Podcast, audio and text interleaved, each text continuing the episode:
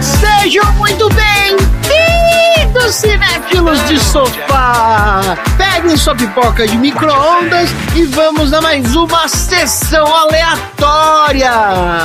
Nesse podcast a gente sorteia um filme, premia categorias improváveis do cinema e analisamos temas do qual não temos a menor qualificação para falar sobre, como adolescentes desajustados, policiais cornos e terapeutas também desajustados. Eu sou Donzeira e Marina. Eu? No sótão de quem você dormiria escondida? Escondida? Escondida, só escondida. A pessoa não pode saber que eu dormi lá? Não, não pode. Assim, que eu dormiria ou que eu já dormi? Bom, deixa pra lá, né, gente? Pode ser no que você já dormiu. Olha o plot twist aí, ó. Sem que a pessoa saiba. A pessoa não sabe que você dormiu lá. No seu. Ah, mas você no meu eu sabia que você dormia. Você pode não ter sabido dessa vez que eu tô falando. Que isso, menino? Como assim? Você acha que o seu cachorro tava latindo pra quem? Que isso?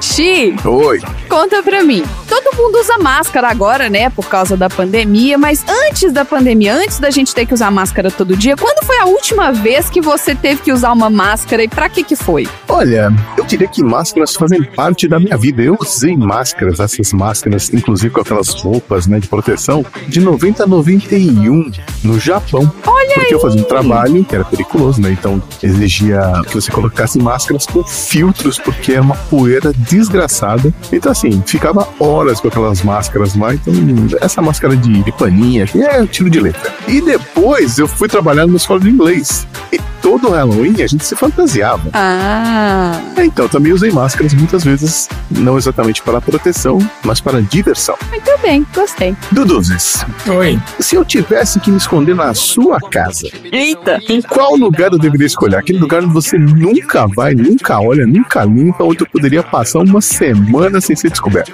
A gente tá morando agora num apartamento de aluguel em Patinga, não é nossa casa de Valadares. Aqui no corredor tem uma portinha no alto que eu nunca tive coragem de abrir justamente para não achar uma pessoa lá dentro. Então, talvez você possa esconder. Depois eu vou mandar uma foto dessa portinha aí pra você. Manda no grupo dos aleatórios. Ô, Tom, Diga. você é o tipo de pessoa que atrairia qual tipo de presença sobrenatural na sua casa? Nossa! Qual tipo de presença sobrenatural? É, alguma presença sobrenatural que gostasse da sua companhia. Ah, acho que uma idosa. Aí, uma idosa ia adorar os heavy metal que você escuta aí, os hardcore que você escuta aí na sua casa. Idosa surda, né? Acho que uma idosa ia se sentir bem-vinda em casa. Olha só, fazer um carinho no Ah, de repente você já tem uma morando no seu sótão. É, você já teve a Marina. Ei, Xi, eu tô muito jovem. então é isso. Vamos tentar. É muito difícil. Tentar fazer uma pipoca na casa de alguém que você não conhece sem fazer muito barulho e sem deixar muito rastro. É difícil, mas vamos tentar.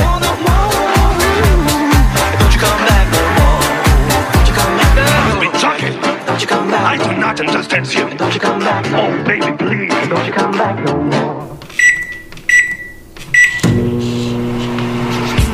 Viu a minha caneca? Não, Quer ligar pra polícia? um policial ganha uma micharia. Eu sei disso. Que merda, né? This is madness. This is Sessão aleatória. what?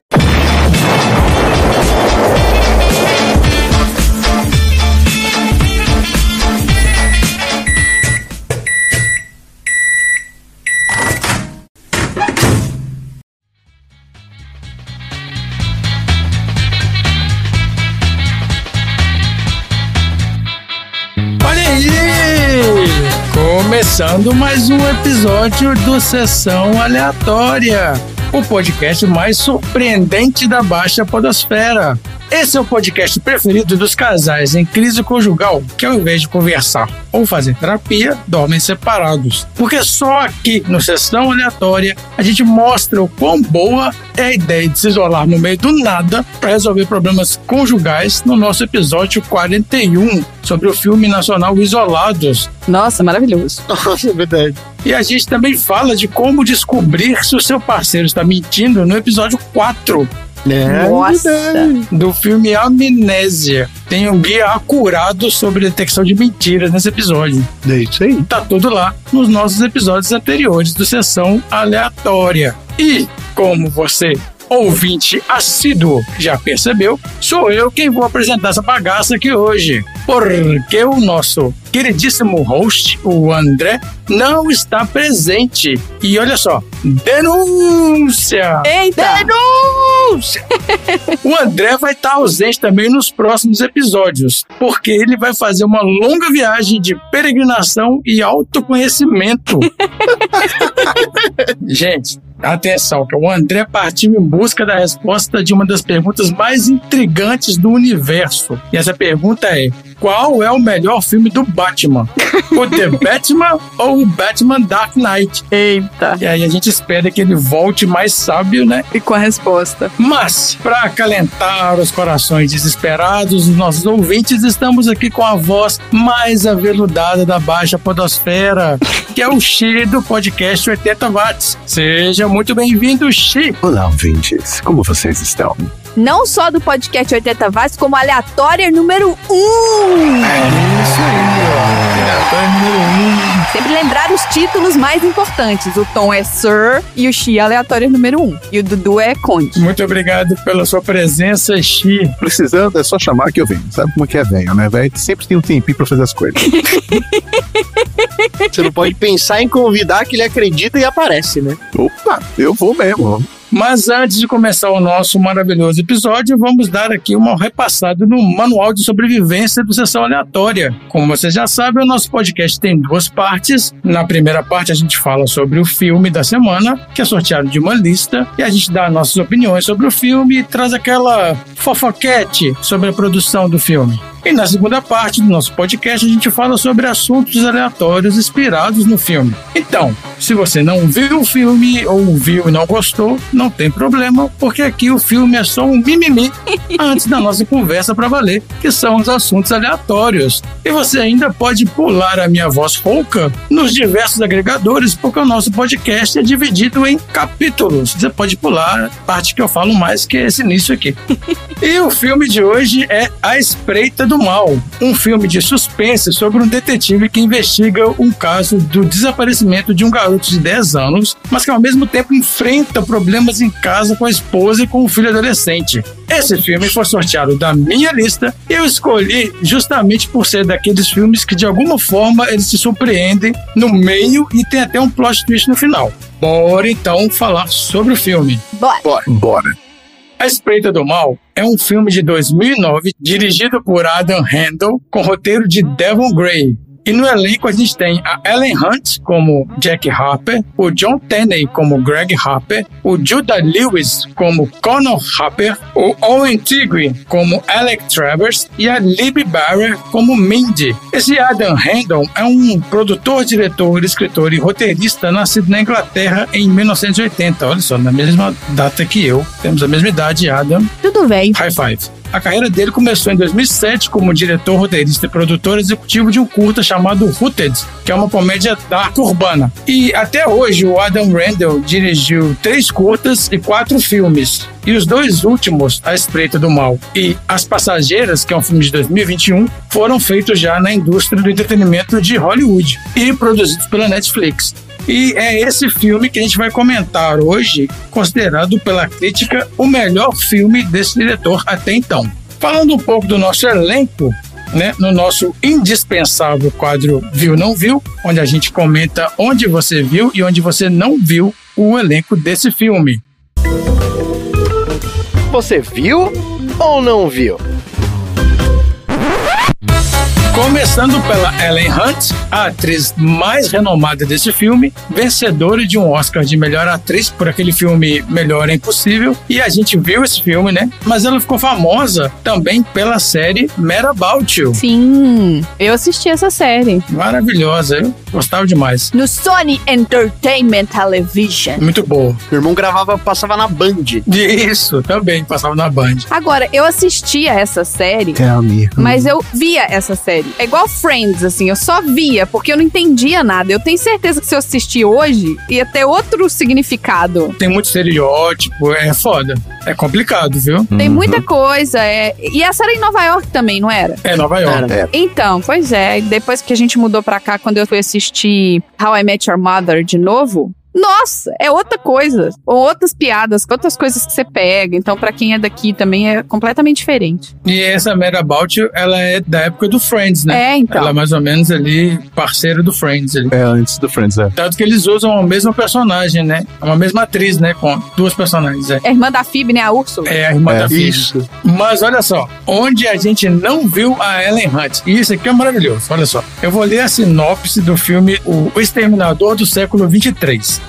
que é o filme que a Ellen Hunt participou. Rolê. Esse não é do futuro? Calma, é o Exterminador do Século 23. Ele é bem específico. É, do futuro. É, do século 23. Não é necessariamente do futuro. Então, então calma, então calma. Esse é um filme de 1984, tá? Olha só, nesse filme a sinopse é a seguinte: o Jack Death é uma espécie de policial barra caçador na sombria Los Angeles do futuro. Ele se tornou obcecado perseguindo criminosos malignos que usam poderes hipnóticos poderosos para converter as pessoas numa espécie de zumbi Ai, caralho. criaturas conhecidas como Trancers. Um desses criminosos conseguiu escapar através do tempo e está solto em 1980, mas o Death está em seu encalço. Isso é maravilhoso porque é uma mistura de Blade Runner com Exterminador do Futuro. É, escrito pelo pessoal que escreveu Quanto Mais Idiota Melhor. é muito Então, ruim. mas olha só, mas faz todo sentido porque esses filmes saíram antes, Blade Runner e Exterminador do Futuro, e alguém teve a brilhante ideia de juntar isso aí e fazer uma mistureba danada e achou que ia fazer sucesso. Dá até vontade de procurar esse filme pra ver. Não, não, não faça isso. Ah, eu faço. Eu sou masoquista desse jeito. É o Exterminador do século 23, para quem quiser assistir e procurar. Vamos continuar então. O John Tenney, a gente viu naquele filme de faroeste o Tombstone com Val Kilmer, Kurt Russell e o Sam Elliott. Hum, E a gente também viu ele no Tira da Pesada 3 e em Nixon. Ó, Mas a gente não viu ele num filme chamado E Agora Meu Amor, com a Salma Hayek e com o Matthew Perry. Quanto aleatório isso é? o Matthew Perry é do Friends. Sim, do Friends. Tá tudo ligado, sempre. É a mesma galera, né? Igual o Dorama aí, tá vendo? Ó, gira, gira, gira e volta nos Dorama. São os mesmos atores. Deixa eu contar pra vocês, o André tá aprendendo a reconhecer os atores coreanos agora. Aí eu tava assistindo um Dorama aqui no fim de semana e ele, olha, é o Sr. Kim, do Parasita. Claro. O Antônio Fagundes coreano. É. Eu, olha aí, tá reconhecendo. Qual é o nome do Projac dos Dorama da Coreia? Não faço a menor ideia. É o Dorajaki. Mas eles têm um. Eu sei que tem muita coisa do SBC e tem coisa do que chama Cocoa. K-O-K-O-W-A. Cocoa, não sei como é que fala. Sei. Tipo assim, essa é a marca que aparece antes da novela começar, igual seria o símbolo, sei lá, da Globo, entendeu? Deve ser a produtora. Deve ser a produtora. Mas eu não tenho esse conhecimento behind the scenes, não. Entendi. Olha só, o Judah Lewis, a gente só viu nesse filme, no Espreita do Mal, e a gente não viu ele em A Babysitter. Também tem um que chama As Crônicas de Natal, e a gente também não viu ele no A Babysitter Rainha Assassina, Deuses. e a gente não viu ele no Crônicas de Natal 2. Esse cara vai estar aí no Espreita do Mal 2, com certeza. Que ele só faz filme de sequência também. Faz o primeiro e quer fazer o segundo. É, pra garantir, né? O cachê. Pra garantir, garantir o leitinho das crianças. Olha, Netflix, essa Babysitter Killer Queen aqui é Netflix. Produção da Netflix. Então deve ter o primeiro também. Se você procurar bem, você acha. E as crônicas de Natal 1 e 2 também, você deve achar aí. Tem, tá aqui, ó. O Homem Tigre, a gente viu em It, nos capítulos 1 e 2, aquele It de refilmagem, né, do primeiro filme do Stephen King. E a gente não viu ele em um filme chamado Todo Dia. A sinopse é a seguinte: A é um ser misterioso que tem o incrível poder de acordar todos os dias em um corpo diferente, independente do gênero, cor ou idade. Sua rotina de constante adaptação, no entanto, ganha áreas tristes quando ele acorda no corpo do Justin e acaba se apaixonando perdidamente pela namorada dele, Como que é o nome desse filme? todo dia. Todo dia. E por último aqui, ó, a Lib Barron participou da série iCarly.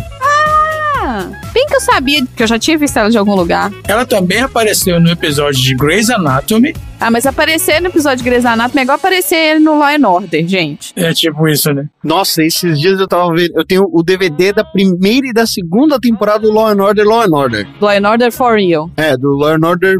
Com o marido da Carrie Bradshaw. É, o Mr. Big, Mr. Big, é. Peter Knox. Ah, isso, isso aí, isso aí, isso aí, isso aí. Nossa senhora. E tem um episódio que é com o Phil Dunphy. Olha, Mas ele tá tão no comecinho de carreira, tão pobrinho ainda, tadinho, né? Tão mal, mal arrumado. Desmilinguido. no- mas ele tá tão mal arrumado, tipo, há 32 anos atrás, nesse episódio, que ele é irreconhecível. Irreconhecível. Demais.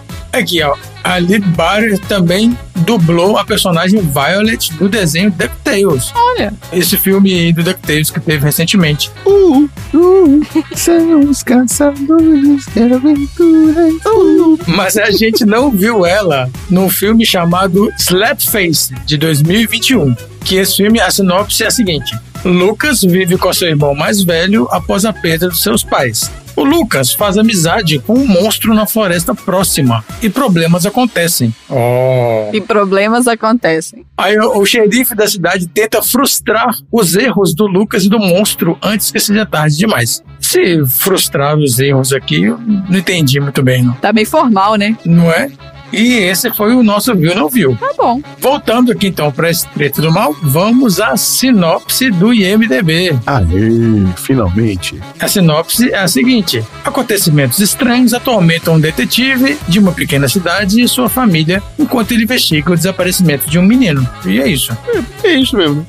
É bom não falar muito, porque esse filme tem aquele, aquele plot É, twist, né? não Aquela dá. mudança lá, né? Que a gente pode comentar mais pra frente. Tem várias mudanças, né? Exatamente. Mas aí uma sinopse do sessão aleatória aqui que eu fiz. Vamos ver se a sinopse é boa, hein? Pra você poder chamar ela de do sessão aleatória. Ué, eu vou chamar do quê? Sinopse do. Do Dudu.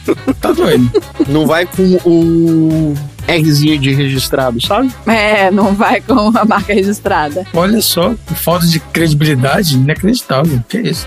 A sinopse é a seguinte, ó. Em uma cidadezinha do interior dos Estados Unidos, um garoto de 10 anos desaparece. E o detetive Greg Harper é designado para encontrar o garoto e desvendar o caso. Só que o detetive Greg ainda se depara com o seu casamento em ruínas, porque a Jack, a esposa dele, ela é insatisfeita e acabou traindo o Greg. Essa traição cai como uma bomba pro Connor, né, o filho único do casal, que fica revoltado e passa a ter um comportamento agressivo. A Jack, culpada e arrependida pelo que fez, tenta explicar pro amante, Todd, que não tem mais nada entre eles. Mas não é só isso. A Jack também começa a perceber que tem algo estranho na casa e alguns acontecimentos sugerem que há uma presença junto com a família que além de cada um ter que resolver seus próprios problemas pessoais e no trabalho, precisa lidar com essa presença na residência que vai afetar a vida dos Harper forever. E é isso o filme. É, basicamente. Mas o que que vocês acharam? Vamos lá, vamos lá. Eu tinha jogado toda a culpa nas costas do, do moleque. Nossa, eu tava muito sem paciência.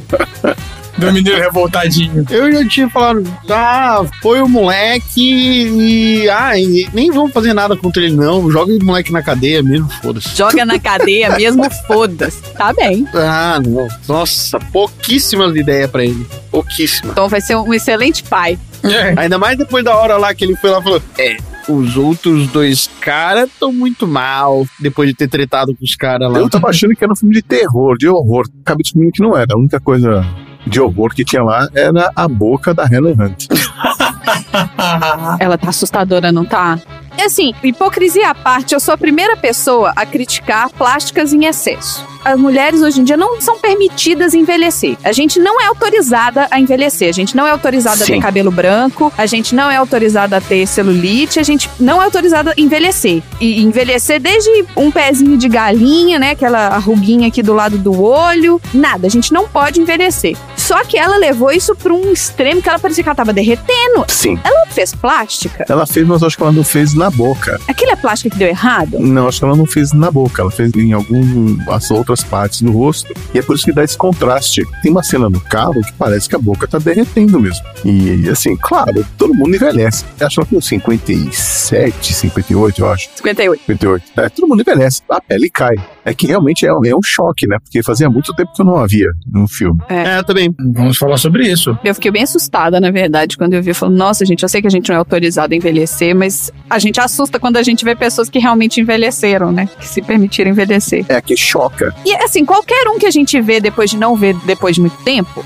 se assusta. A frase que eu odiava ouvir toda vez que alguém me via é uma das frases que eu mais digo desde que eu mudei pra fora do Brasil: é menino, como você cresceu! É, pois é. Você era desse tamaninho! Eu sou essa agora, entendeu? E o que, que você achou do filme, Marina?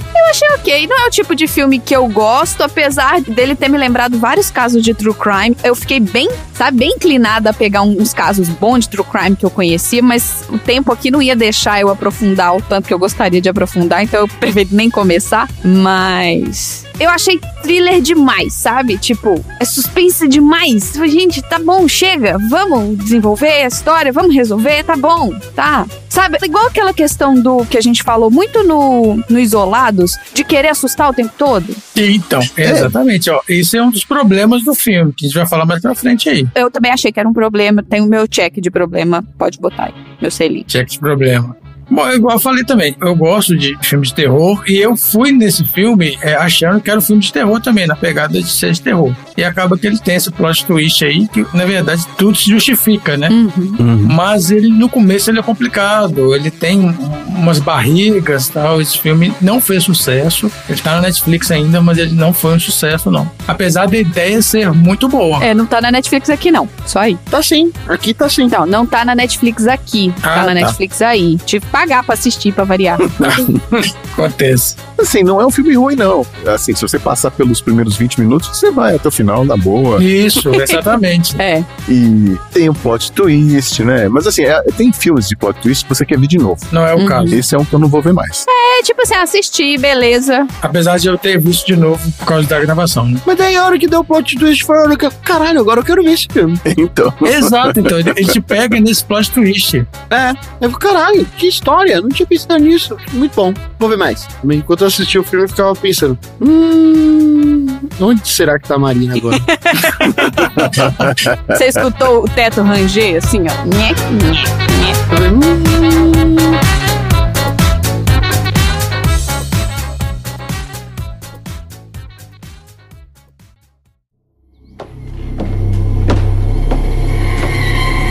Connor?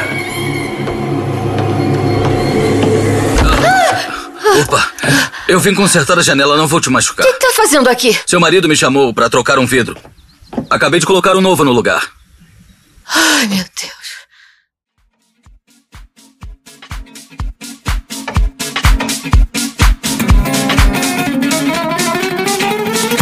Vamos então para falar algumas curiosidades. Esse filme não tem muita coisa para se falar, porque é um filme independente, tá? Olha só, segundo o diretor, esse projeto levou muito tempo para chegar aos vias de fato de produção. Porque ele recebeu esse roteiro em 2012. E aí ele ficou empolgado, começou a construir o filme, estava tudo pronto para começar as filmagens em 2013. Só que aí tudo deu errado, é filme independente, estava tudo dando errado, deu um monte de coisa errada. Ele começou a reconstruir esse filme lentamente e ele tinha um orçamento muito baixo para filmar e ele estava tentando refazer o filme todo em 2016. E aí, três meses antes dele começar a filmar, um dos produtores enviou o roteiro para Netflix. Eu fui ver de produtores desse filme, acho que tem uns 30 produtores desse filme.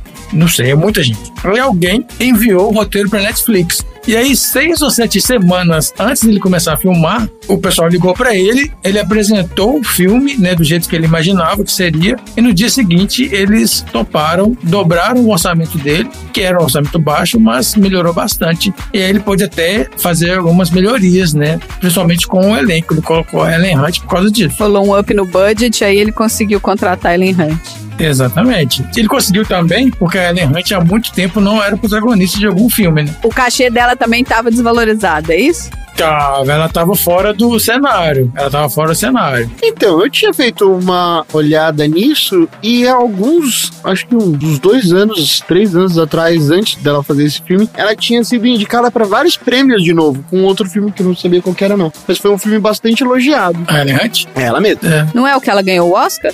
Não. Ela ganhou o Oscar pelo Melhor Impossível mesmo. Melhor impossível. Você diz recente? É, acho que era de 2016, 2014, alguma coisa assim.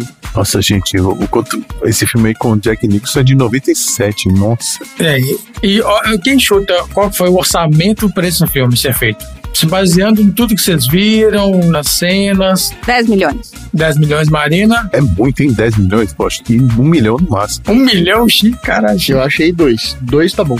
2 milhões. A gente tem custo de produção, tem custo de pós-produção, tem o cachê da Ellen Hunt. Tem o catering. Esse filme teve um orçamento estimado em 3 milhões de dólares. Ah, ganhei, cheguei mais perto. Ó, é o Xi mais o Tom. É, exatamente. Olha aí, é o Xi e o Tom somados. Exatamente. Só que o faturamento mundial foi de 1 milhão e 200 mil apenas. Foi um fracasso. Esse filme não foi pra frente. Apesar da ideia ser boa, mas é exatamente o que a crítica fala. Tem várias ideias que são muito boas, mas ela tem que ser bem executada. Então aqui, o fato do início ter vários acontecimentos ao mesmo tempo, principalmente desviando o foco, né, para uma trama que seria mais interessante, eles não focaram nos acontecimentos da casa, né, de alguma presença na casa. Aí tinha o pai com o negócio do menino desaparecido, e aí o menino revoltadinho com a separação, e aí a traição da mãe, que aí com o cara, que ela fica lá falando com o cara para não encontrar com ele mais. E isso tirou o foco do, do início do filme.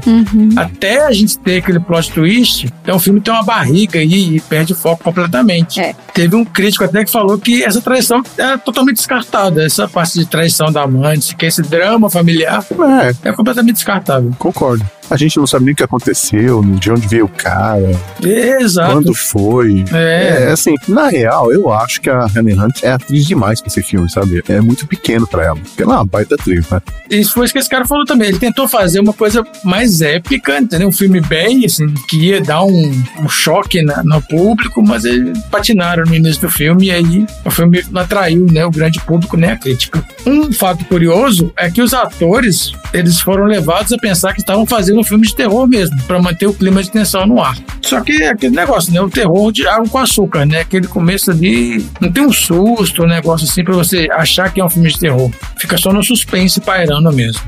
O poder da trilha sonora. É. É, exatamente. Nossa, é. E aqueles clichês também do cara ficar preso no armário, ficar preso não sei aonde. Tem vários probleminhas aí da execução. Eu senti falta, sabe do quê? De uma explicação do porquê que o cara tava fazendo aquilo, o Greg tava fazendo aquilo. É, tem isso também, né? Você não tem uma conexão né, com o personagem. Você simplesmente fala assim: ah, ele é um psicopata ali, será o que ele.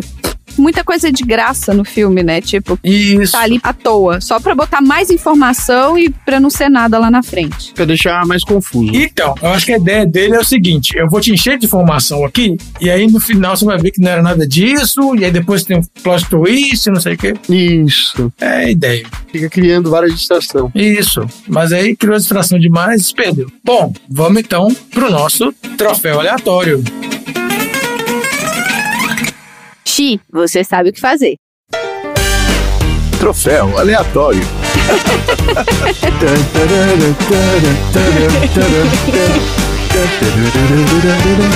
Ao vivaço! Então vamos lá. Alguém aí define pro nosso ouvinte o que é o troféu aleatório.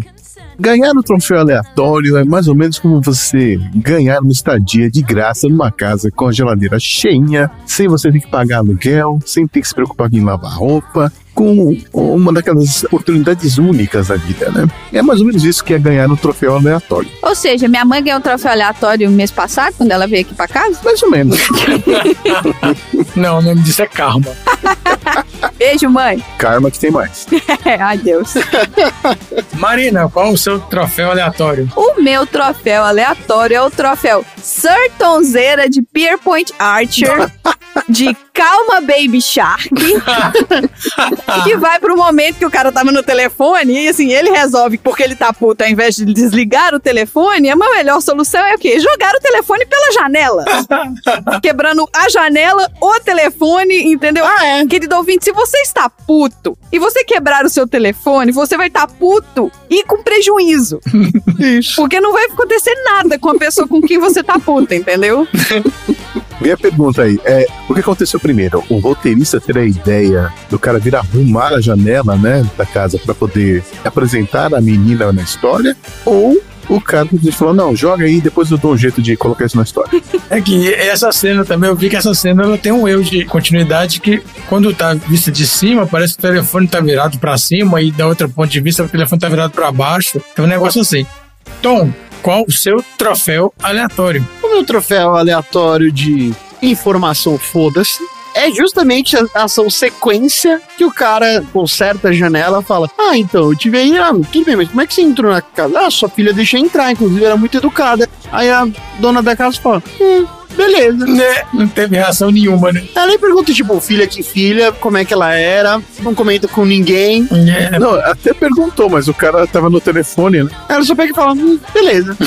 Ah, mas é adolescentes, né, gente? Tipo, Não, e tem várias. O policial também, o Greg, ele sobe olhando a escada, as fotos sumindo, e ele paga, nota e não faz nada. Não, não, ele é o pior detetive que tem.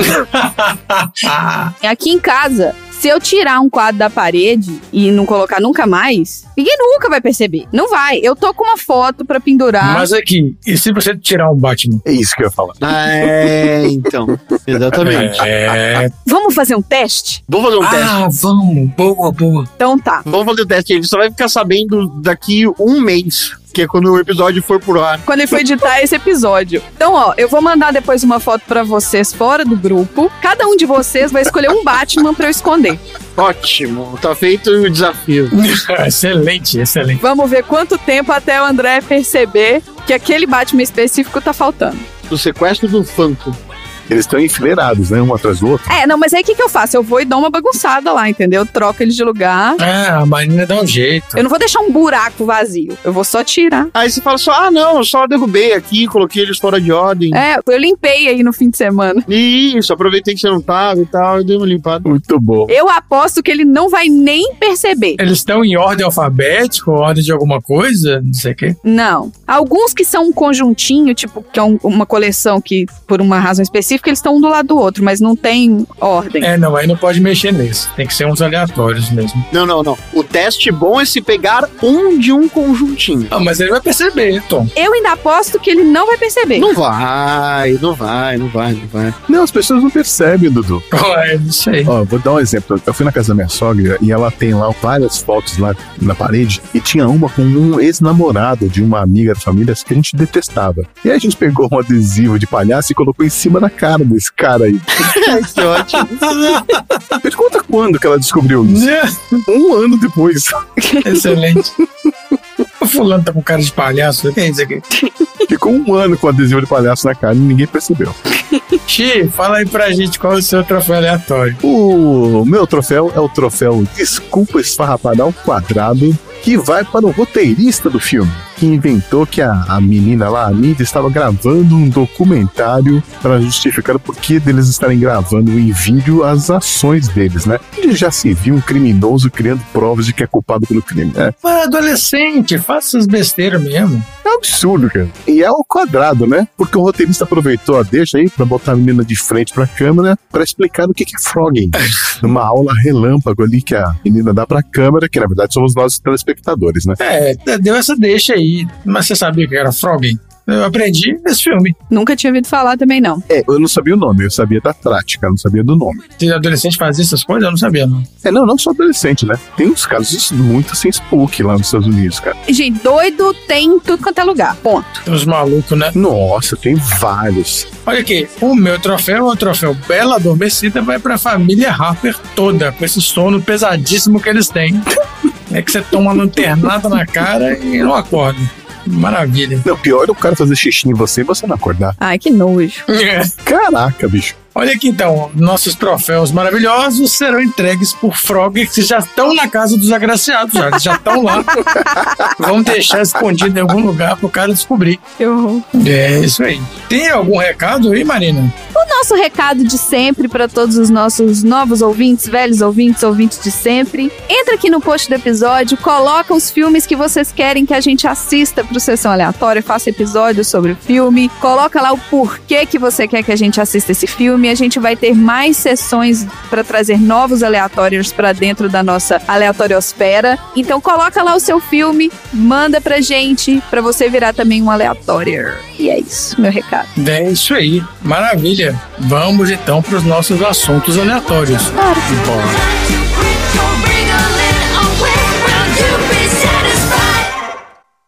Desculpe decepcionar o advogado babaca, mas o Gordon era um pedófilo condenado com uma mala cheia dessas facas, sem falar das roupas das vítimas que estavam na casa dele. Provavelmente é um imitador, mas a gente precisa se adiantar. Mandei o Larson procurar os garotos que escaparam, Brown e Travers. Ah, meu Deus. É, já faz 15 anos, mas eles podem lembrar de alguma coisa que possa impedir a apelação. Eu não errei. Eu entrevistei os dois garotos quando aconteceu. Não há dúvidas. Nenhuma.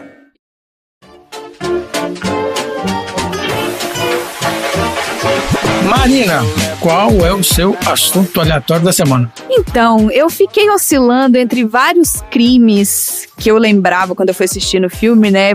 Voltaram pra mim na minha cabeça várias histórias de true crime que eu assisti, inclusive uma que eu não sei se vocês já ouviram nisso, que a menina recebeu um convidado em casa e o botou o convidado pra dormir no chão, porque nela só tinha uma cama e o cara no meio da noite acordou ela falou: "Eu preciso sair pra comprar água". Ela olhou: "Como assim você precisa sair pra comprar água?". A gente precisa sair pra comprar água agora. Ele fez ela trocar de roupa, levou ela pro lado de fora da casa. Quando eles chegaram do lado de fora, ele pegou o telefone, chamou a polícia e virou: "Tem uma pessoa debaixo da sua cama". Que isso? Eu ia cagar nas calças. Meu E Deus. tinha? Tinha, tinha um cara que tava escondido debaixo da cama da menina, que se não fosse essa visita que ela recebeu, tipo assim, tava dormindo no chão e olhou debaixo da cama e tinha uma pessoa lá. Só que ela fingiu que não viu, Nossa. tirou a menina de casa e chamou a polícia. Arrepiei aqui, arrepiei. Se vocês pesquisarem, isso foi em Londres, se eu não me engano. Se vocês pesquisarem nos Googles da vida, vocês acham essa história. Assustador.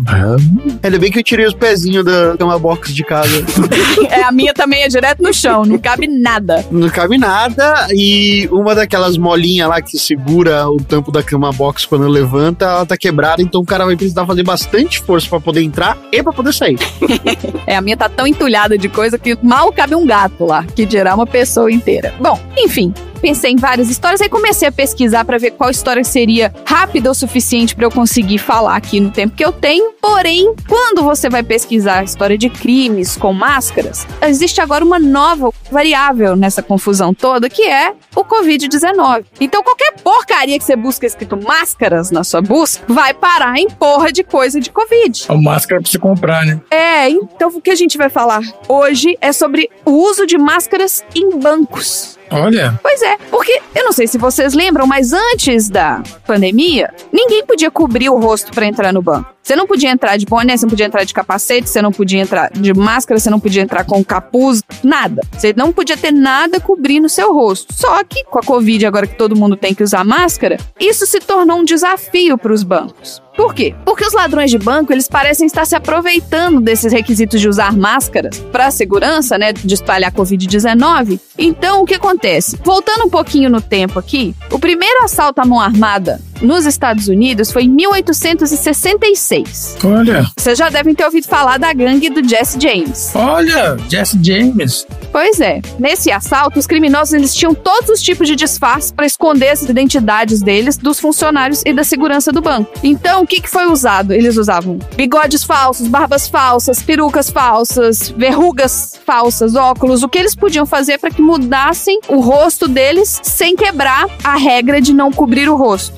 Só que a Paula Brenda, que é a vice-presidente sênior de política de risco e segurança cibernética da American Bankers Association, ela falou o seguinte: nunca foi permitido pessoas em bancos com máscaras. Simplesmente pelo caso do risco da segurança e de ter pessoas não identificadas nesse banco. O problema é que a pandemia subiu muito esse risco. Porque mesmo que os bancos lidem com a pandemia exigindo máscara, os especialistas dizem que os roubos de bancos não diminuíram desde o início do Covid-19. Só que a maioria dos assaltos que estão acontecendo envolvem bandidos por trás de máscaras da pandemia. Mas chegou a ter um aumento? Os números não diminuíram, então provavelmente ficaram mais ou menos a mesma coisa. É, porque não é simples também. Você vai assaltar um banco. É, mas quando a gente fala assaltar banco, a gente tá pensando lá no La Casa de Papel. Existe muito banco pequenininho aqui nos Estados Unidos. Ah, sim. Não é só os grandes bancos com toda aquela parafernália de segurança, aquela parafernália de segurança que você tem que passar por detetor de metal. É só no Brasil. Aqui não tem isso. Quer dizer, em horário comercial. Porque de noite você tem que passar o seu cartão para você poder entrar para acessar os caixas eletrônicos. Mas você não tem que ficar botando coisa na caixinha do lado, passar no detector de metal, passar vergonha com o cara passando o detetor de metal em você. Não tem nada disso aqui. A porta giratória trava, tem que voltar. É. A maioria dos assaltos que estão acontecendo agora, então, envolvem bandidos usando máscaras descartáveis, essas máscaras da pandemia. De acordo com o FBI, um homem mascarado deu a entender que tinha uma arma, ou seja, ele deu a entender que tinha uma arma, ele não mostrou que tinha essa arma. E ele roubou um banco, um banco TCF em Homewood, em Illinois. No mesmo dia, um homem usando um chapéu, capuz e um óculos roubou um banco no 53rd em Bolingbrook, em Chicago. Então, assim, a imagem exata do que a gente espera que um ladrão de banco vista é o que as pessoas estão pedindo para usar, que é tampando o rosto, né, deixando só os olhos de fora. E hoje, quando a gente fala em usar as máscaras, de acordo com Richard Frankel, que é um ex-funcionário do FBI, ele diz que você está quase convidando alguém para entrar e tentar realizar um assalto. Olha. Há câmeras em todos os bancos. Geralmente tem câmera quando você entra, se você tira a máscara, e eles conseguem pela câmera identificar as pessoas que estão lá. Então, se chegar algum momento de um assalto a banco, existe alguma forma de identificação. Mesmo que você esteja com o rosto coberto, existem outras formas de você identificar a pessoa. Na verdade, é uma das coisas mais recomendadas aos banqueiros, inclusive. Sabe aquele momento onde eles pedem para tirar uma foto sua para poder ter um registro da sua entrada? Quando você vai num prédio, aí eles pedem sua identidade e falam: ah, deixa eu tirar uma foto sua. Sim. Tem isso nos prédios. Quando você tira isso, é uma forma de marcar a sua identificação para o momento que você entrar e for circular, por Sim. exemplo, no banco. Aqui tem muito isso, aqui tem recepção no banco. É que os bancos não fazem isso, né? Porque não tem como. É, não, aí não tem. Agora, um resultado infeliz da pandemia é que, todo mundo sabe, muita gente perdeu emprego. Então, assim, as pessoas perderam renda básica, não podem comprar comida. E alguns locais aqui nos Estados Unidos existe agora o business.org, que é um, site de real estate. Bom, um estudo do business.org, ele revela que 40% dos proprietários de pequenas empresas relatam que desde o início da pandemia os furtos aumentaram. Então, por mais que tenha ficado mais ou menos a mesma coisa nos bancos, nas pequenas empresas os furtos aumentaram significativamente. E não são apenas os clientes que roubam, porque um terço dos furtos agora, eles infelizmente são cometidos pelos próprios funcionários. Olha só. Pois é. Cerca de um em cada oito adulto americano diz que às vezes ou muitas vezes não tinham comida em casa. Então, isso gerou, né, essa pandemia obrigou com que as empresas mudassem a forma com que elas operassem. Para alguns, isso significava, por exemplo, ter um prédio de escritório vazio. Isso coloca o edifício inteiro em risco de crime.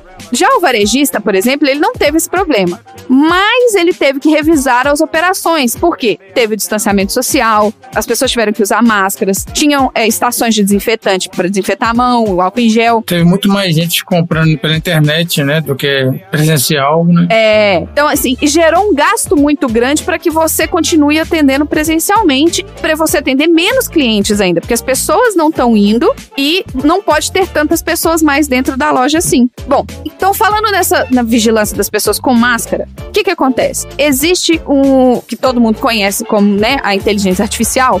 Existe um sistema hoje aqui nos Estados Unidos onde você instala algumas câmeras, é uma empresa que você contrata, você instala as câmeras é, na sua propriedade, no seu prédio, no seu banco, no seu, na sua empresa. E esse prédio, assim que vê uma pessoa se aproximando da propriedade, ela avisa um operador de monitoramento que está treinado e trabalhando no turno atual. O operador ele analisa esse vídeo e ele age conforme necessário. A câmera, a partir do momento que tem algum movimento, ela já aciona a pessoa, já marca na tela e tem alguém vigiando. Você não sabe, mas você está sendo vigiado o tempo todo. Eita. Pois é. E a pessoa que tá vigiando, que tá assistindo isso, ela tá em um local seguro, longe do local que tá sendo vigiado. Então, por exemplo, se precisar chamar a polícia, ele vai chamar lá do escritório dele, em outro lugar, se bobear na Índia, que tá vigiando, e aí vai acionar a polícia. E aí, enquanto tudo isso tá acontecendo, esse operador ele pode continuar a seguir o suspeito, porque às vezes a polícia tende a chegar antes do invasor poder fugir. Então, às vezes eles continuam conectados com a polícia, avisando o que, que tá acontecendo no prédio. É muito legal.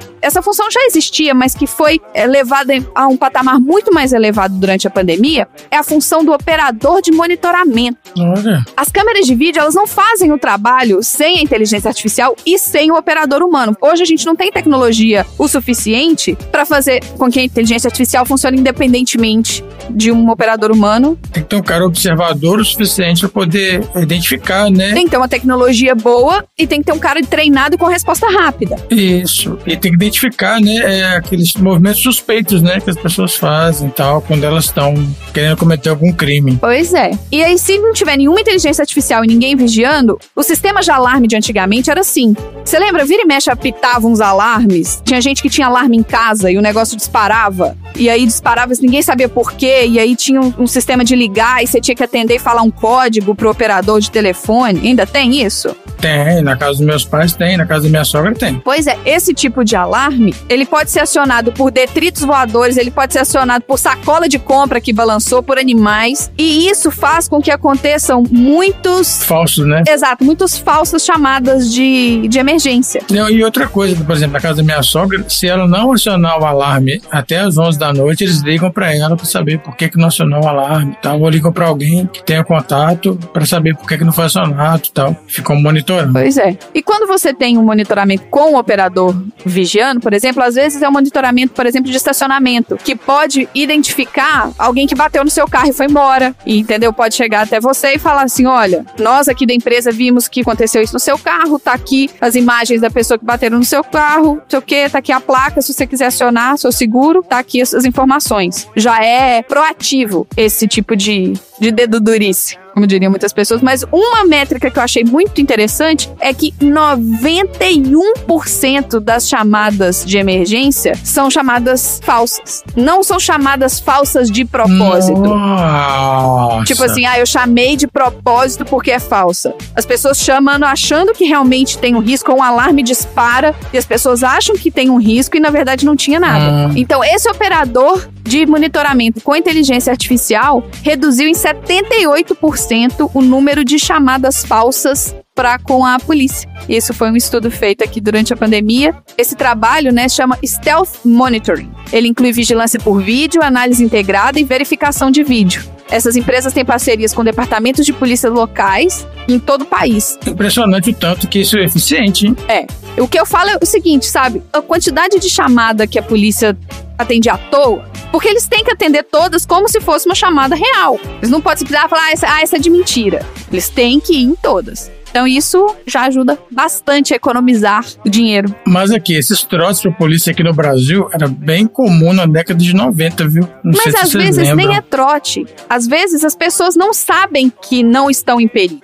Eu acho que estão invadindo o prédio aqui do É, lado. entendi. Ó, tem um alarme disparando. Ó, Mas eu lembrei, sim, que tinha muito caso de trote. Assim, não sei se tá hoje, como é que tá isso aí, mas tinha bastante. Ah, eu acho que hoje em dia não tem mais tanto por causa de identificação de chamada, né? É, Você não isso. consegue ligar para um 90 sem eles saberem quem tá ligando. Era telefone fixo antes, É. que o pessoal, a criançada ligava pra polícia aí. Vocês já ligaram pra polícia? Oxi, você já ligou pra polícia do seu telefone de disco?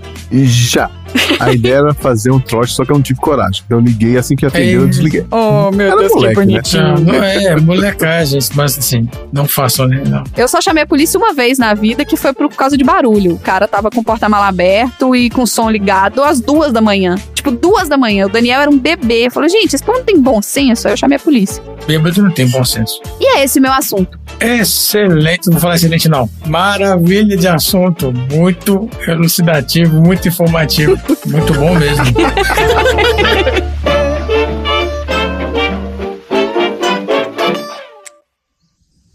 Jogo das palavras, topa?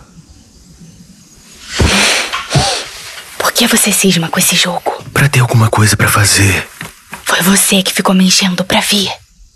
Eu viria sozinha de boa. Eu sei. Eu tô feliz também. Só achei que seria um pouco menos. menos merda.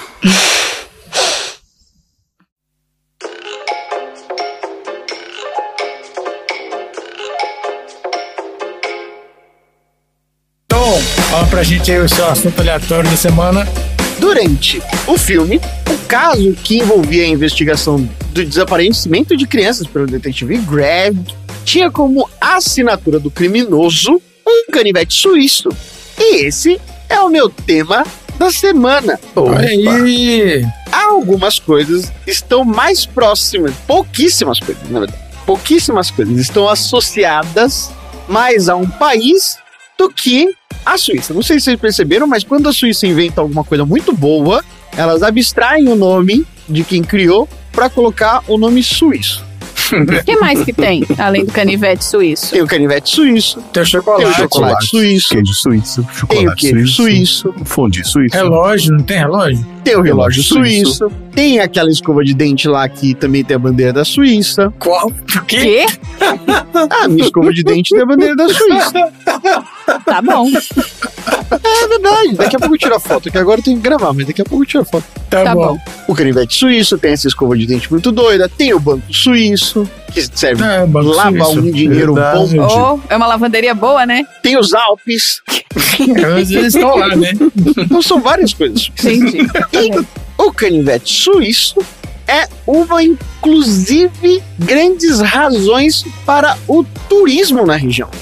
A criação passa-se por um longo processo e um dos primeiros momentos dele remete a 1880, antes mesmo de existir sequer a necessidade de um exército suíço. Que é importante dizer que o canivete suíço, em inglês, se chama Swiss Army Knife, como se fosse a faquinha do exército suíço. Naquele momento, o exército suíço tinha acabado de ser formado e eles tiveram que fazer a compra de algum tipo de acessório que funcionasse para diversas questões diferentes e que ocupasse pouco espaço no bolso do soldado. Tá, não era uma arma, era um utensílio pra galera da. É uma ferramenta. No uma front, multiferramenta. Era um utensílio que servia para diversas Já coisas. pensou o exército, a galera com canivete? Nossa, esses do exército eram gigantes. Exatamente, era um canivetaço.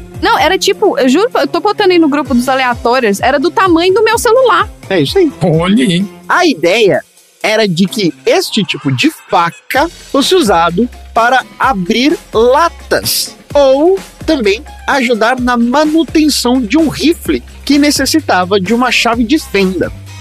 Até aquele momento, nenhuma empresa suíça tinha capacidade produtiva suficiente para produzir tudo aquilo que era necessário. E o primeiro pedido de produção era de 15 mil, que, à época, foi produzido por uma fabricante alemã chamada Western Co., que fica na cidade de Solingen, na Alemanha. Importaram os canivetes suíços. Esse pedido tinha acontecido em 1980, mas ele levou-se quase 10 anos para ser fabricados. Pô, 10 anos? Quase 10 anos para fazer 15 mil. Era bastante. Ah, mas- O exército já, não- já, já não eram os mesmos caras, era outro, Não, já era outros caras. Quem tinha chegado lá como soldado já estava lá para capitão e É. major. Exatamente. Naquela época, o canivete tinha uma parte que funcionava como se fosse uma faca, um abridor de lata, uma chave de fenda e uma espécie de pá. E onde funcionava o lugar onde você segura o canivete, ele era feito de um tipo de madeira acarvalhada. Mas como assim? Uma pá? Tipo uma pá? Uma, tipo uma pazinha pra tipo colher? É, tipo uma pazinha que ajuda você a cavar buraquinho, sabe? Tô pensando num canivete suíço, mesmo do tamanho que a Marina falou, você cavar um buraco com isso, não... Mas às vezes é só pra fofar a terra. Não, não era para você enterrar uma pessoa com um canivete. Não, tudo bem. É só pra você fazer uns buraquinhos, pra você conseguir fazer uma fogueira. Ah, tá. Pequenas Pra ações. Você fazer... Pequenas ações. Era uma Tá bom. pazinha, não era uma enxada. Não, mesmo assim, eu- eu- gente, eu tô pensando no canivete, eu- seria uma pazinha do tamanho da colher. Quase isso. Também tem. Mas tudo bem. Em 1891, um Bradley chamado Carl Eisener, o dono de uma empresa de equipamentos cirúrgicos, passou a fabricar os canivetes na Suíça. E até o final de 1891, o Elsener passou a produzir aquele modelo que tinha sido o inicial, o 1890. Mas o Elser não estava muito contente com o design do canivete. No modelo anterior, tudo aquilo estavam ligados a uma das extremidades apenas do canivete. E esse Elsener, em 1896, passou a utilizar dos dois lados. É genial. Essa inovação permitiu que ele passasse a usar o mesmo tipo de base para segurar as ferramentas dos dois lados e assim colocasse o dobro de funcionalidades no canivete. E em 1897, o canivete passou a ter uma faquinha menor, um corkscrew, que é. Ele tira rolha? Saca-rolha. Saca-rolha. Um saca-rolha. Caralho, que burro. Aquele negócio que tira a rolha. Um saca-rolha? Isso, animal. É. Muito obrigado. Vocês são muito inteligentes. Além de mais algumas outras funcionalidades, hoje menos relevantes. Em 1893, uma empresa de cutelaria suíça chamada Paul Boechat e Companhia, que depois se tornaria e passaria a se chamar Wenger, recebeu seu primeiro contrato do exército suíço para produzir o modelo 1890 ainda. Tanto as empresas do Paul Boechat quanto a do Elsener usavam a cruz branca dentro de um escudinho para identificar os seus canivetes como um símbolo do orgulho suíço. E eles são usados como símbolo até hoje. Enquanto a empresa do Wenger se intitulava como a empresa genuína dos canivetes suíços, a empresa do seu Elsener dizia que era a empresa original dos canivetes suíços. As duas empresas dividiram o contrato que tinha sido encomendado pelo exército suíço em 1908, até que a empresa do Elsener comprou a Wenger e a empresa do Elsener passou a se chamar Vitória. Em 1921, a empresa passou a utilizar um novo tipo de aço que não enferrujava e foi justamente este cara que apelidou o aço que não enferruja de aço inox. Vem do termo francês, prestem atenção que agora vou rasgar o francês, que é o termo acier inoxidable. Olha aí! Axier E aí, a empresa do cara passou a se chamar Victorinox, porque era uma combinação do aço, que tinha mudado completamente os rumos da qualidade do seu produto, como Vitória, que era uma homenagem à sua mamãe. Esta empresa tem esse nome até hoje. E muito útil, o canivete foi uma ferramenta utilizada por soldados e logo depois adotado por outros exércitos, como o exército americano e o exército inglês. E o exército dos escoteiros. E os escoteiros também, que é um grande exército espalhado pelo mundo inteiro. O dia que eles realmente declararem ataque, não vai sobrar marshmallow pra contar a história. Só que os americanos tinham dificuldade em pronunciar o nome, Não me diga. o nome original do canivete suíço, que era, vou gastar aqui o alemão pra vocês, prestem atenção na pronúncia correta. Na Suíça fala alemão. Gente, desculpa a ignorância. Na Suíça fala alemão? Tem, fala alemão, italiano. fala tem- alemão, fala várias línguas. francês, é uma zona. Olha. E fala suíço também. Então tá. São essas três, mas não é só suíço que eles falam, não. Eles falam também alemão. Tá lá do lado, né? Tá bom. E, em alemão, pronúncia correta é Schweizer Messer. Ou para vocês que têm alguma dificuldade no alemão, vocês podem falar Sackmesser, que é mais próximo ao dialeto suíço-germânico. Saca massa. Esse é meio japonês. Ah, tá, desculpa. É em homenagem ao Xi. Canivete X.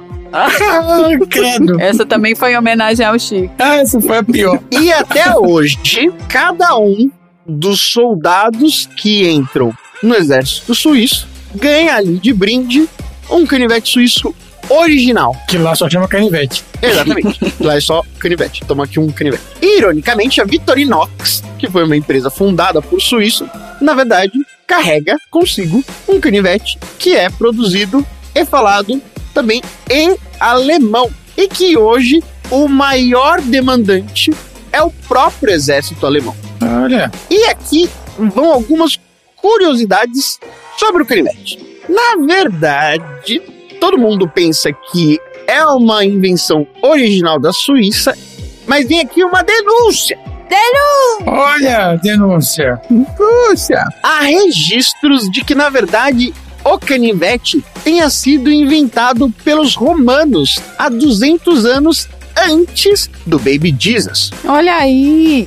É, eu achei que tinha sido chineses. E o canivete consistia naquela época de ser de ferro e tinha a ferramenta como uma colher, um garfo, uma escova de dente e um anzol. Os romanos Os romanos. dobravam, sacavam o negócio. Mais ou menos. Sabe aqueles trequinhos de marmita? Ah, sei. Tipo uma Que é caixinha. um trequinho que você vai só trocando a cabeça do negócio? Sei. Você tem um sei. cabinho, aí você vai trocando a cabeça? Sim, sim. É mais ou menos isso. Só que ao invés de você Olha tirar e só. colocar, era como se você colocasse eles pra frente, sabe? Tá. E aí ele também tinha um negocinho que era uma alcinha, que ele servia pra você comer um tipo específico de fruto do mar, do mar Mediterrâneo. Ah, mas o erro desse romano foi não patentear essa ideia, então ele perdeu. Ele ficou esperando criar o departamento de patentes, por isso que É, perdeu a chance. exatamente.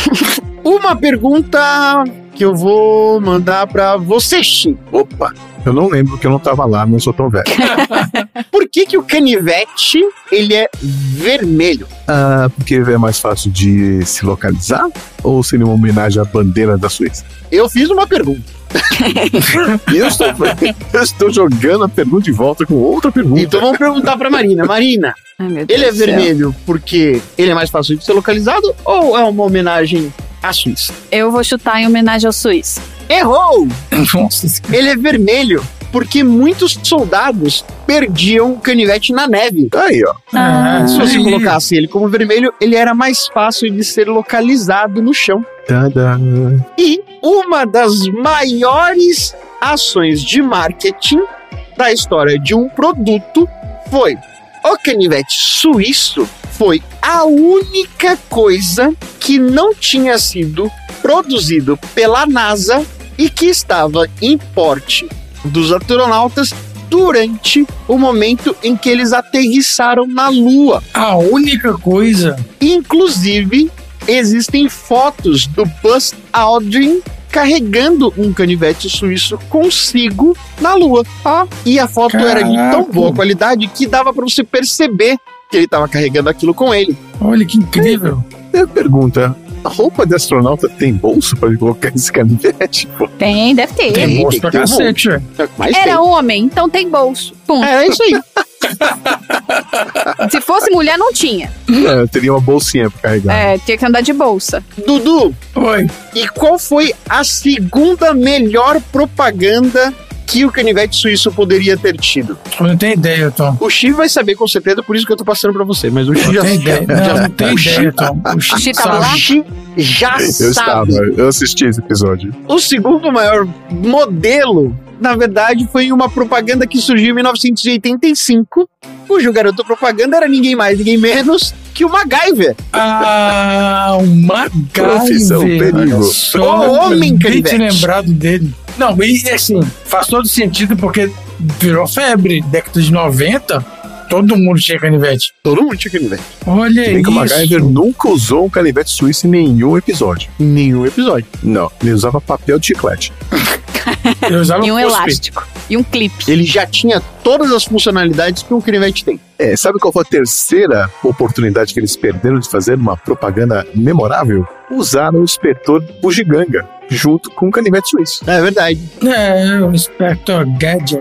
A pergunta, será que tem algum canivete suíço que tem, entre uma das ferramentas, outro canivete suíço? Olha, Um canivete suíço dentro do canivete suíço. O Inception canivete suíço? de, de, de canivete suíço. Eu tinha um que tinha uma pederneira pra poder acender fogo, fazer fogueira. O que, que é uma aí. É um metal, né, que você bate nas pedrinhas específicas pra você fazer faísca. Ah, a pedrinha do isqueiro. Isso, É, tipo, é pedrinha de esquerda. tipo isso. Pedrinho. Ah, tá bom. Tive dois, tive um desses vermelhinhos que tinha até palito de dente, cara. E Ah, o eu meu tenho tinha outro palito de agora dente que tem um alicate. E É depois você coloca de volta? Sim. Era um palito de plástico, Tom. O meu. E aí era um palito de dente de plástico, no outro lado era uma, uma pinça. Isso, tinha pinça, é verdade. Pra fazer, é, pra tirar sobrancelhas. Ixi, era sobrancelha, essas coisas. Claro, né? Afinal, os soldados suíços precisam estar muito bem alinhados. É isso meu tema. Cara, muito bom seu tema, Tom. Até saudosista pra gente que tinha canivete suíço. Acho que essa é a minha grande lição. Sejam bons o suficiente para vocês serem lembrados como um suíço. Dudu é um veterinário suíço. Tá, O tá é um tradutor suíço.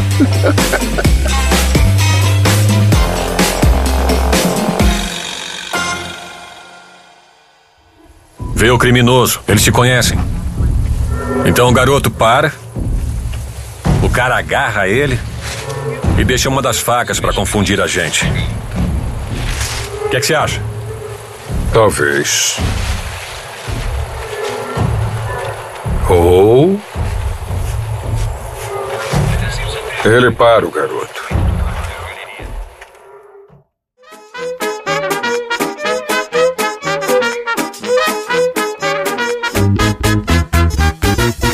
Isso, isso. Faz o seu assunto aleatório pra gente aí. Fala pra gente. Vejam só que coincidência, né? Eu também vou falar de um objeto que eu vi no filme e que me chamou a atenção.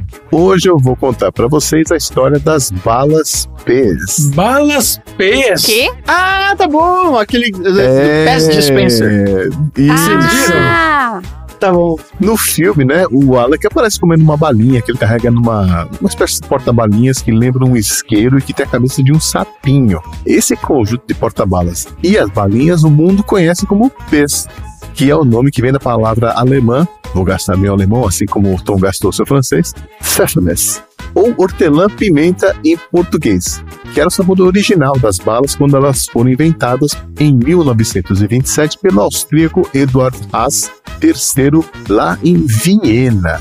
Então o nome Pez vem das letras que formam a palavra Pfefferminz, que apesar da pronúncia se escreve com P, F, E, F, F, E, R, M, I, N, Z. Daí ele pegou o P, E e o Z. Essa palavra é fafanês? Como é que é? Fafanês? Pfefferminz. Fafanês. Ele pegou então o P, o E e o Z e aí nasceu o nome Pez. Bom, lá no começo essas balinhas eram redondas, mas logo mudaram de design e ficaram com o formatinho de tijolinho, que perdura até hoje.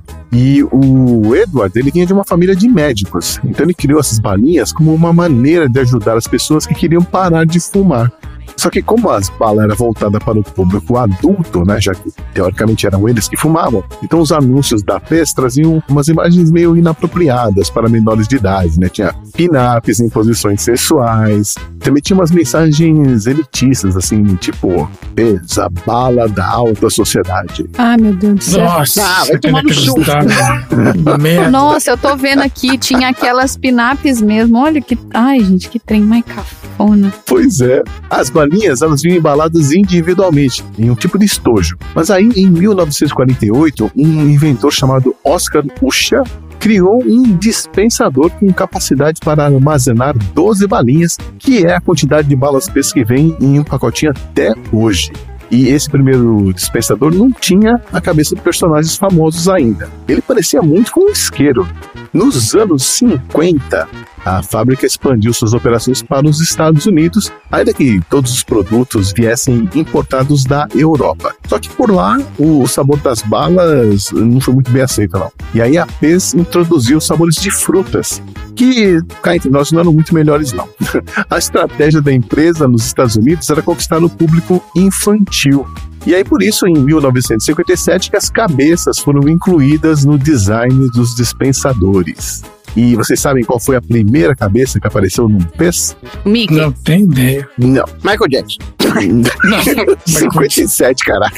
Em 57 não era o Mickey? Jackson's Five. O Snoopy. Não. A primeira cabeça foi uma bruxa de Halloween. Ah. O que é irônico, né? Porque muitas bruxas foram decapitadas durante a caça às bruxas que aconteceram e acontecem ao redor do mundo.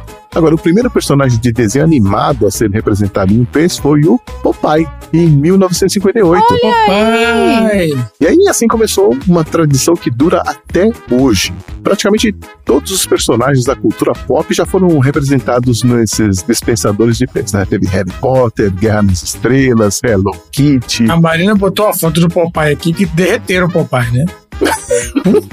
Porque isso aqui é uma foto de hoje do negócio de 50 anos, 70 anos atrás, né? Então. É, gente, nos anos 50 é, não era tão perfeito assim, né? Também já teve peso da banda Kiss, peso do Angry Birds e por aí vai, né? Mas o personagem mais popular do PES até hoje é o Papai Noel. Olha aí. Mas não lembro, eu não lembro dessa balinha, gente. Eu lembro, é, é muito famosa aqui nos Estados Unidos. Você tem esse dispenser, aí você compra a balinha, e aí essa balinha você tira ela do pacote, eu mandei uma foto aí, você puxa a cabeça do Papai Noel até lá em cima, aí você enfia como se fosse bala no cartucho, Como se fosse grampos de grampeador. Grampos no grampeador, exato, Certo. excelente analogia. Quando você levanta a cabeça do Papai Noel pra trás, assim, ele vai, sai uma das balinhas, aí você vai tirando de uma em uma. Gente. Eu vou colocar aqui no meu carrinho da Amazon, e vai ter no churrasco do PDG. Já já eu explico porque você não, não lembra disso, Dudu. É, Não, mas aqui, parece muito aquela da garoto. É, tem uns genéricos aí, mas eu já, já te explico por que você não lembra do PES. Quer dizer, você Então, lembra, mas você não viu o PES. Esse mercado aí, para colecionadores de PES, movimenta uma bela fortuna todos os anos, né? Alguns dispensadores podem valer muito dinheiro. Olha aí. Por exemplo, um PES com a cabeça do Capitão Gancho, do Peter Pan lá, de 1979, chega a valer mil dólares. Ah, Que gente. isso, gente? Porque tem algum idiota que paga isso. Porque... É. Exato. o colecionador é assim, né? É. Os PES com personagens do Asterix de 1974 chegam a valer 3 mil dólares. Que isso, Tô gente? aumentando o valor. Tem o dispensador de 1956 que é raro, porque, porque ele não tem cabeça, ele vale 4 mil dólares. Ai, gente. Mas o PES mais valioso e cobiçado de todos os tempos é um que foi feito sob encomenda para o presidente americano John Kennedy em 1961. Com a cabeça da Mary Morrow. Não, podia. Seria foda. é muito melhor do que a cabeça que eles escolheram, né? Ele recebeu esse presente aí quando ele visitou a Áustria e, na verdade, foram só produzidos dois desse modelo, que trazia a cabeça de um burro. E por Aham. que trazer a cabeça de um burro?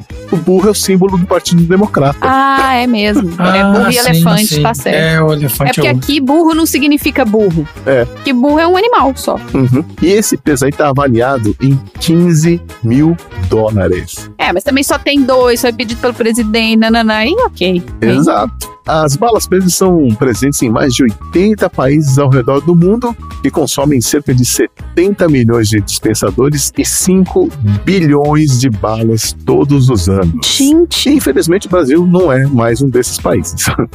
Você ainda acha aqui em algumas lojas online, mas é tudo importado, né? Quando eu era criança, ainda se vendia peso no Brasil. Então a minha geração pegou o auge do peso, né? Eu tive um do Pluto, um do Pateta, um do Snoopy e tal, mas eu vou confessar que a bala era ruim pra caramba. Whatever. É muito ruim. É muito ruim. É tipo um giz com açúcar.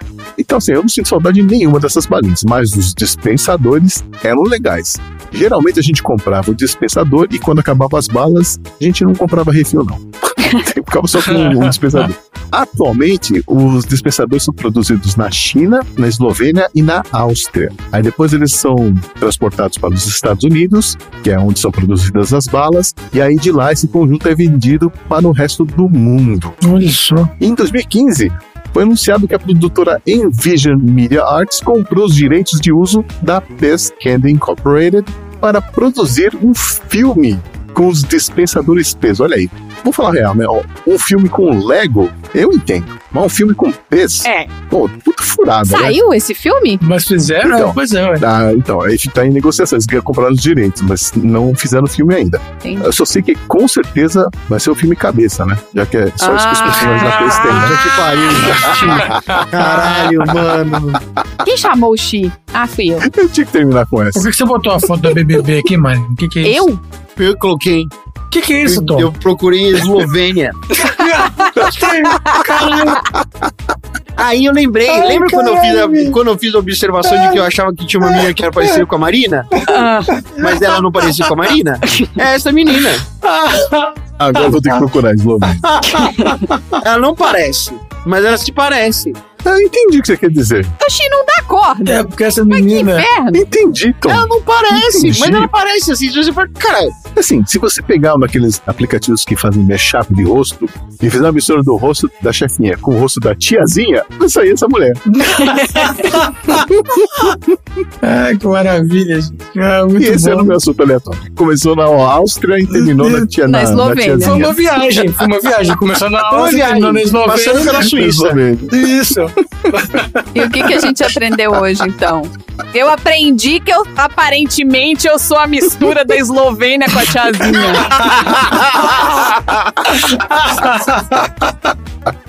Ai, ai.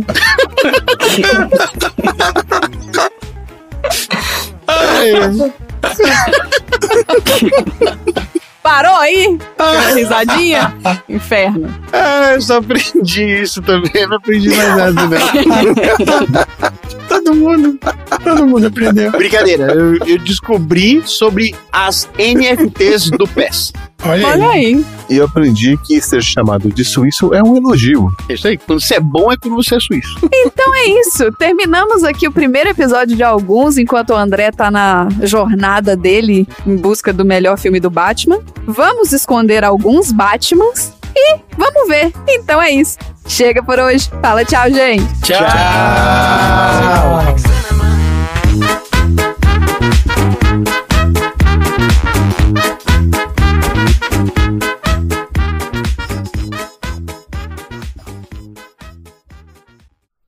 Fim da. Dudu, você pegou os cacoetes do André, é? Maravilha. Ah, todo mundo pega. Excelente. Excelente. É porque tá escrito na pauta modelo que ele mandou, Eu entendeu? não falei excelente, hein? Muito bem.